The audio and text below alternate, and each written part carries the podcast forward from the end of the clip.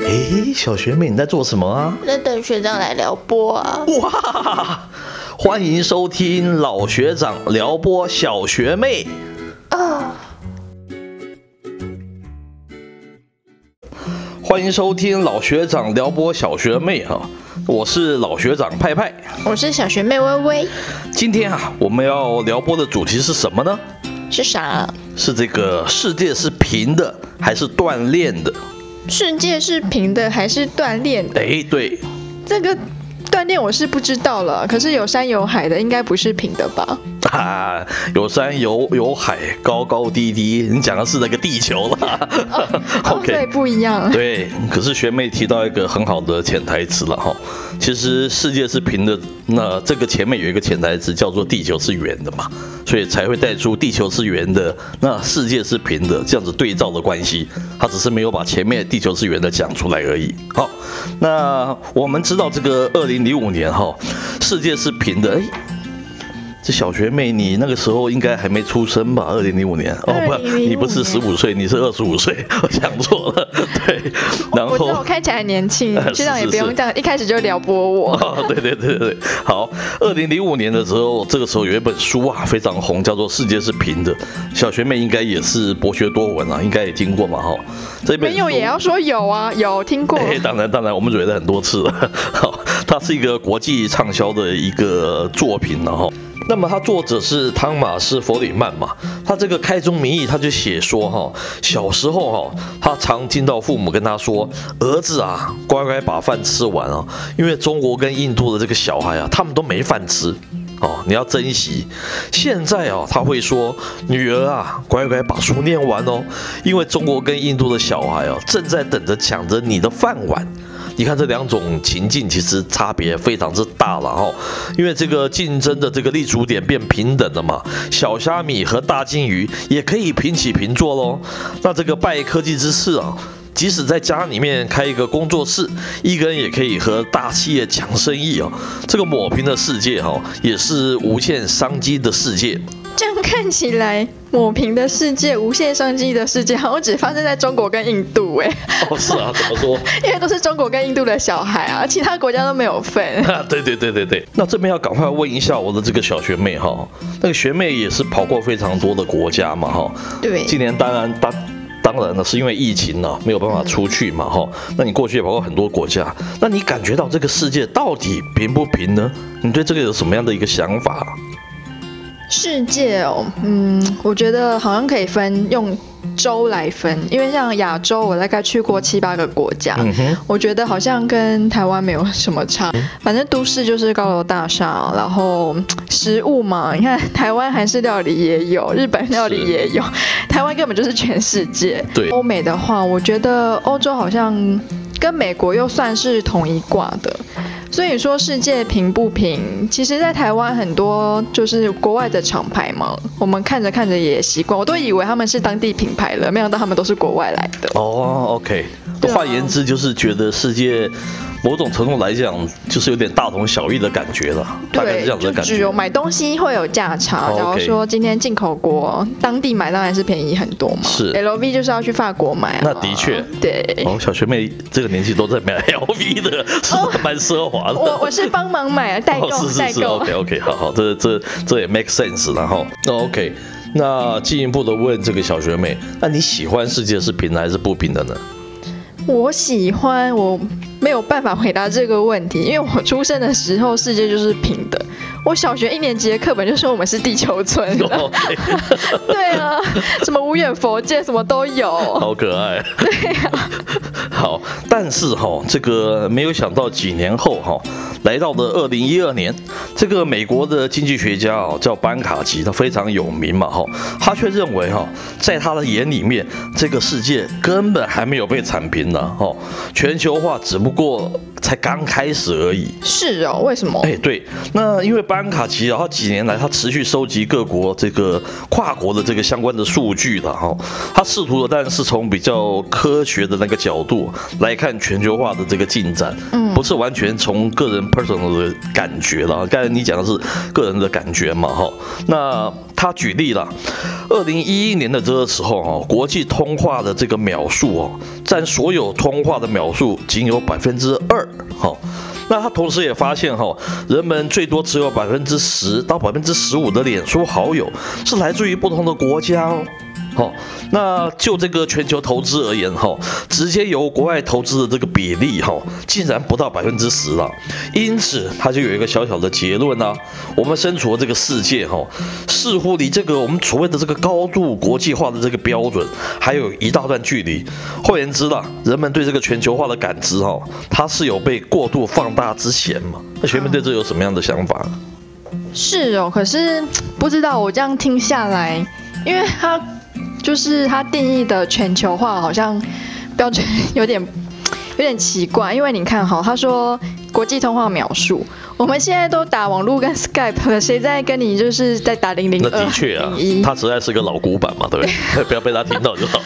然后你说脸书的好友，说实在的，全球化我觉得在商业是确实是高度发展。嗯。可是你说是个人好了，我今天对我不会讲那个国家的语言。那基本上你也很难交流吧？的确是。对啊，所以我觉得 他对全球化的定义跟认知，我觉得这一点可能还有有一些偏颇，就是对啊，有点对偏颇。啊，但是哈，我们知道他毕竟也是一个全球的经济学家嘛，对不对？他提出的一些数据，他也是有根有据啦，但也可以作为我们参考的一个部分嘛。那学长觉得这种感知哦，它本来就像一个大地图一样，我们我们得到的每方面讯息都是里面的一块拼图嘛。嗯。那你如果只有拼几块，它可能不是一个全貌。我们当你拼的图那个 piece 越来越多的时候，我们才会得到一个比较接近完整的一个面貌了。所以还是蛮值得参。参考这样子的一个数据了，果然是老学长，哎，对的，对的，老学究的那种感觉哈。那接着哈，汤马斯哈，他甚至于在二零零五的时候，他这本书就说世界是平的，它是足以代表整个二十一世纪的氛围哦。他好像为整个二十一世纪已经拉开了一个序幕嘛哈。二零零五年他就已经看出整个二十一世纪，但不过只经过十四年哦，到了二零一九年的时候，这个汇丰银行的首席经经济学家这个简世勋，他却出了一本书来暗讽汤马斯，他书名叫做《世界是不是平的》。这不叫暗讽吧？这就是冷嘲热讽，直接给他扇耳光的意思。对对对，两声。OK，反正这个时候，这个这个汤马斯年纪也大了嘛，不可能。OK，那他认为哈，全球化走到现在哈，由于这个保护主义啊、民族主义啊、地缘政治啊等等多种因素交织在一起嘛，哈，一些国。国家开始记起这个本国优先的大旗了。现在这个美国川普他又何尝不是说 American First 嘛，也是美国优先嘛，有这样子的一个保护的一个大旗。那他不去解决全球化过程中出现的一些移民啊、技术啊、财政赤字啊等等问题，而是把这些问题哦堆都归咎于这个归罪于这个全球化，甚至于是采取这个孤立主义、保护主义的政策哦，导致哈全球经济发发展陷于这个低迷停滞，甚至于是倒退的境地耶。嗯，是。不过这一点我倒觉得，那个台湾对于那个全球化，就是还是有在保护国民。因为就是我工作的地方有一个香港的呃前辈，那这个前辈呢，不问不知道，一问真的是吓一跳。就是我们要帮他就是申请年终奖金，他的税额。我忘记是几趴，不过他实领可能原本可能是九万多块钱，可是他扣来扣去之后只剩下七万块。哦，差这么多。我觉得台湾政府还是蛮保护台湾人的啦，外就是外面来的赚很多，可是就是税也是收的比较高。OK，好，那这个紧接着哈，那全球就爆发了这个美中贸易的冲突嘛，还有所谓的什么叫做 COVID-19 嘛，新冠肺炎嘛哈，这个时候哈，电子时报它的创办人黄清勇。他的也出来一一本新书啊，叫做《锻炼之后》，你看非常好玩哦。世界是平的，跟锻炼之后，它根本就是光谱的两端嘛，哈。这个打脸打的比较隐晦，这个比较隐晦，对对对。可是他是非常绝对的哈，就是说锻炼之后，他觉得从此之后世界会开始变得不平的，整个变得是相反的，反全球化会发生。所以是说，我们以前常常学到地球村，大家要开始撤村了，是不是？对，哎，当时学长在看这个世界视频的这本书，把它奉为是个圭臬耶，把它奉为是一个无论是政治学啊、经济学啊上面的一个圭臬。好像真的觉得从此世界都会是这个样子。什么是圭臬啊？圭臬，不不不，这要从古语开始。本来是有年纪。是是是，古代他们要看那个几点几分，都是看所谓的那个龟裂这样子一个概念呢。哦，这是看龟壳吗？啊，不是不是，跟龟壳又不太一样。啊，对对对占卜占卜搞错了。对，就是一个龟裂，它就是有一点像，有一点像是一种指南呐，一种方向，然后它变成是，我学长当时会觉得说，世界是平的，是全世界经济啊、政治啊发展的一个很大的一个重要的一个方向。不会去，不会再改变。没有想到，只有经过不过短短的十几年，就已经产生了这么这么大的一种巨变了。嗯，其实哈，我觉得当初啊推这个世界是平的这样子的理论呢，当时我把它当成是一种好像圣经一样，把它当做是一个恒常不变的一个真理了。那今天我看来，它根本就是一个贸易大国的它的一个阴谋了。哦，怎么说？那。因为这些世界的大国都是就是品牌的持有的国家嘛，嗯，对不对？那当世界是平的话，这个大国啊，他们跟这个十一域。呃，食衣住行娱乐等等，他们相关的这个品牌的产品，它才能卖到全世界啊。如果到处都有壁垒的话，那相对它只能在本土卖，那相对就少得多了，对不对？你美国也不过三亿人口啊，那你对比全世界好几十亿人口，那全世界更是一个大的市场嘛。他当然是希望把这些贸易的壁垒都把它铲平了，所以我觉得他们从此是可以得到最大的经济利益啊。那当他们的帮他们代工的这些公司哈，为了取得最低的生产的成本嘛，当然也因此到世界各地去布局了。那就很像台湾的电子代工一样，我们可以做到世界最大的代工，但是你还是为这个品牌服务，这个品牌绝大部分的经济利益是由他们拿走。哦，然后只留下一丁点给这些品牌的，不，这些代工的一些公司，所以他们才会被称为是血汗工厂，其实是有道理的嘛，对不对？是这样。对，我觉得这个理论是这样子，然后这个世界视频的理这样子的理论，因而才诞生嘛。因此才诞生出来，是大概是这样子。所以像很多什么环太平洋什么贸易，其实就是为了要让世界更平，是不是？啊，的确。哎，还有小山丘，赶快铲掉。的确是这样子的一种情况。哦。所以学长觉得哈，我们就是尽信书不如无书啦。我们也不能相信世界是平的，也不能现在。现在他们提到世界不是平的，我们觉得也不能完全相信，它比较像是一种钟摆，哦，这个摆到不过经过经过多少的时间，它会摆向东；经过多少的时间，它又摆向西。但我觉得不会有一种理论，它是永远。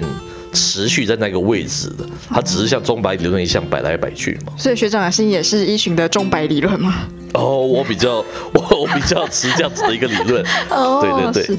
不过说到这个钟摆理论，其实在我们生物学有一个理论，我觉得还跟这个蛮贴近的。哦。那其实它是一个叫做洛特卡沃尔泰拉的一个方程式。OK。那它主要是在描述着我们自然界中的那些猎食者跟一些捕食者。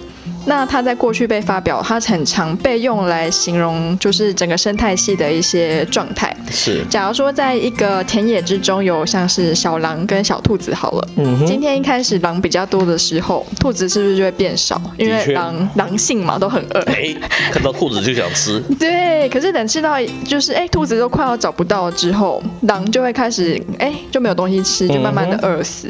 那狼的数目变少的这个同时呢，兔子就得到一个喘息的时间。OK。那这个时间他们就会用力的生，就会生很多，因为兔子一窝的也是都生蛮多只的。嗯哼。于是这个猎食者跟被掠食者，小兔子就会变多，那狼就会开始，嗯，就是变少嘛。OK。然后等到兔子到一定的量。狼随便走在路上都可以看到食物的时候，它就随便走随便吃。这个时候狼又会变多，那兔子就会变少。嗯哼。那所以说像这样子的一个就是钟摆嘛，等于是我的掠食者跟被捕食者，他们就是此消彼长。OK。的状况下，其实我觉得还蛮像蛮符合这个钟摆理论了，就是 OK 叙述一个概念叫做物极必反。就是世界在这个平与不平之间不断的摆荡了哈。对。那当然，这个不只是学长刚才说的一个政治经济界是一种钟摆嘛，包括这个生物界都是一种钟摆啊。是。有可能搞不好整个宇宙都是依循的这个钟摆理论在走啊。当然，我们不是一个大预测家或是一个大神学家，我们不能这样子做定论。不过，其实从我们的历史也是有迹可循啊。是，不是大家都在说历史就是拿来重演的吗？那其实它又何尝不是一种钟摆呢？的确是。哎，那学妹会担心世界是平的，这个时候哈，全世界都是你的竞争对手吗？我本身是一个乐观主义者，哎，我觉得世界是平的，就代表全世界都是我的狩猎场。漂亮，你是狼性就对了。是我的狼性，你是女狼。我是女狼，没错。然后女权主义兴起嘛，那其实说实在，我觉得台湾人还是有蛮多优势的，因为第一个我们呃思想的开发上当然是蛮自由的了。是。那我们从小也是接触过很多国外的文化，像台湾教育上其实很小学就开始学英文啊，电脑。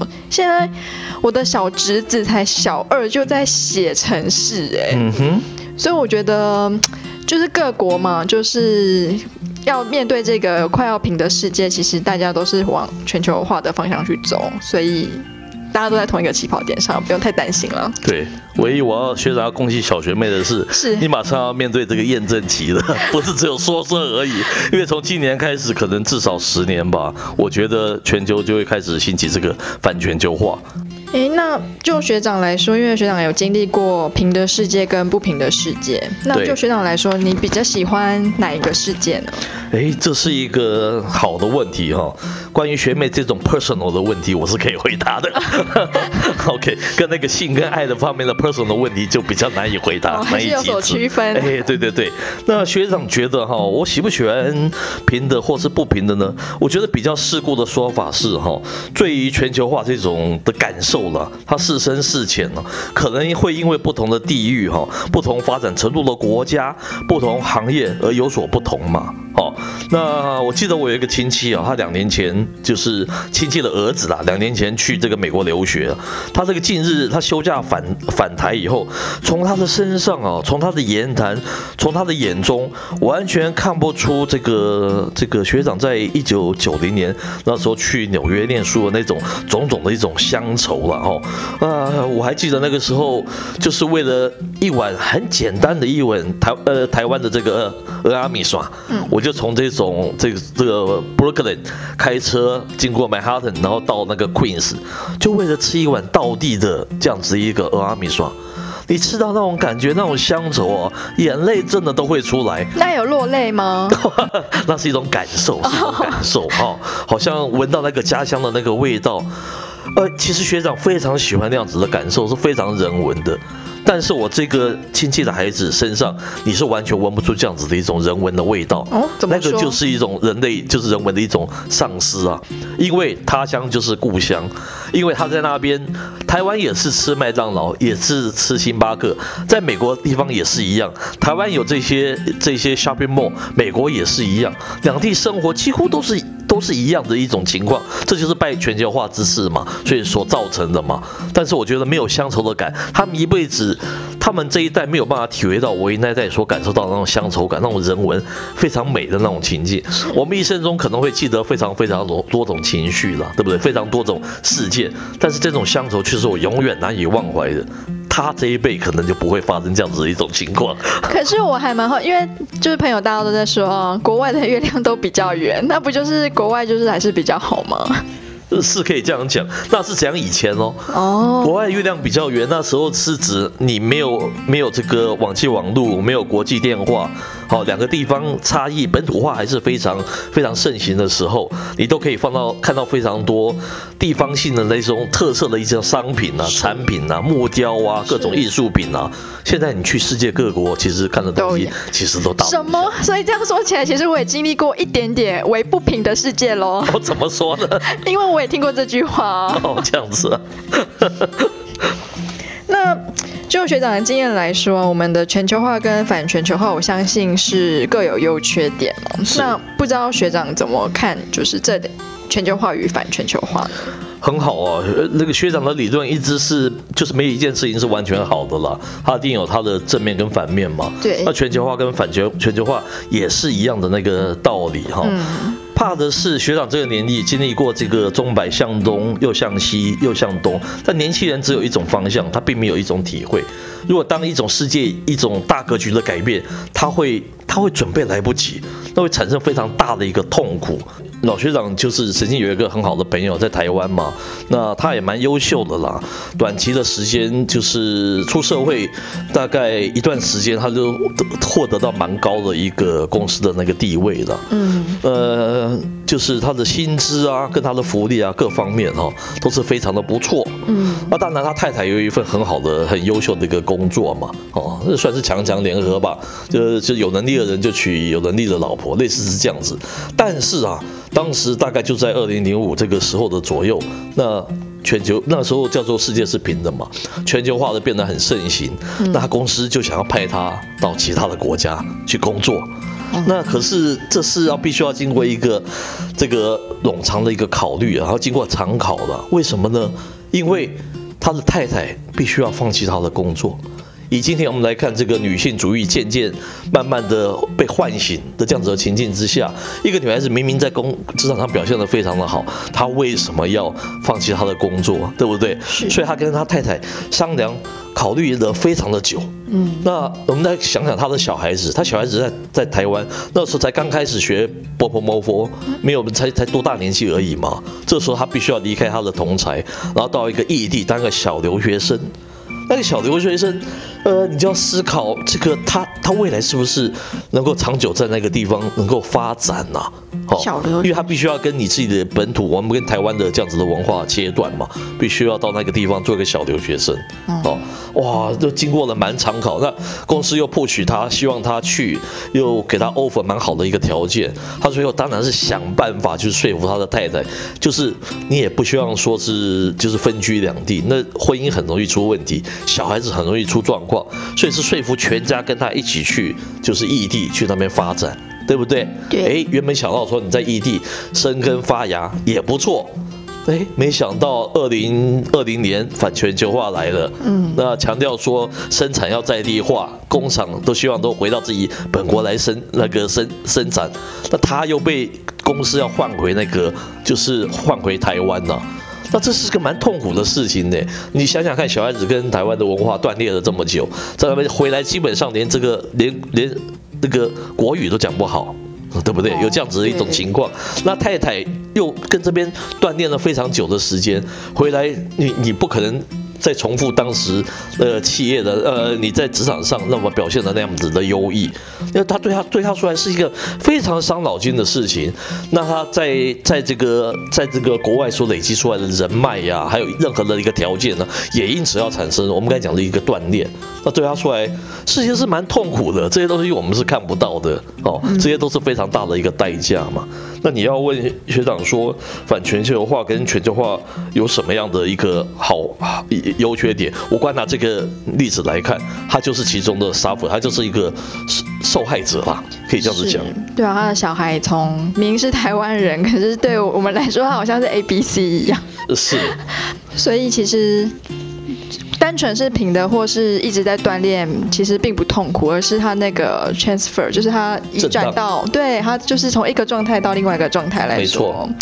所以，我们节目其实就是这一集的单元，其实主要就是说，哦，像这个学长今我我所以学长年纪有有一定的年纪了，所以我经历过这个中百的百东百西再百东，嗯，那可能不然年轻一代的人可能没有这样子的一种，他不会有这样子的一种一种居安思危了，或是这一种比较远观这样子的一种。一种经验，是那我们必须把这个东西要告诉他。哦，我在我来看呢，全球化它会带来冲击啊，反全球化当然会带来痛苦了。但这个世界从来不会问我们究竟喜欢地球是平的还是圆的嘛，哈。所以我是觉得我们终此一生都要学习的就是如何在这个钟摆之间的一些平衡之术吧。这是我们这一这一集所要阐述的一个一个一个思想了。是，那学长要陪我一起度过这个摇摆钟摆的过渡时间喽。我希望的余年还够长。OK，那我是那个老学长派派，我是小学妹微微。那我们下回见喽，拜。哎，小学妹，你今天被撩拨的怎么样啊？通体舒畅。哦。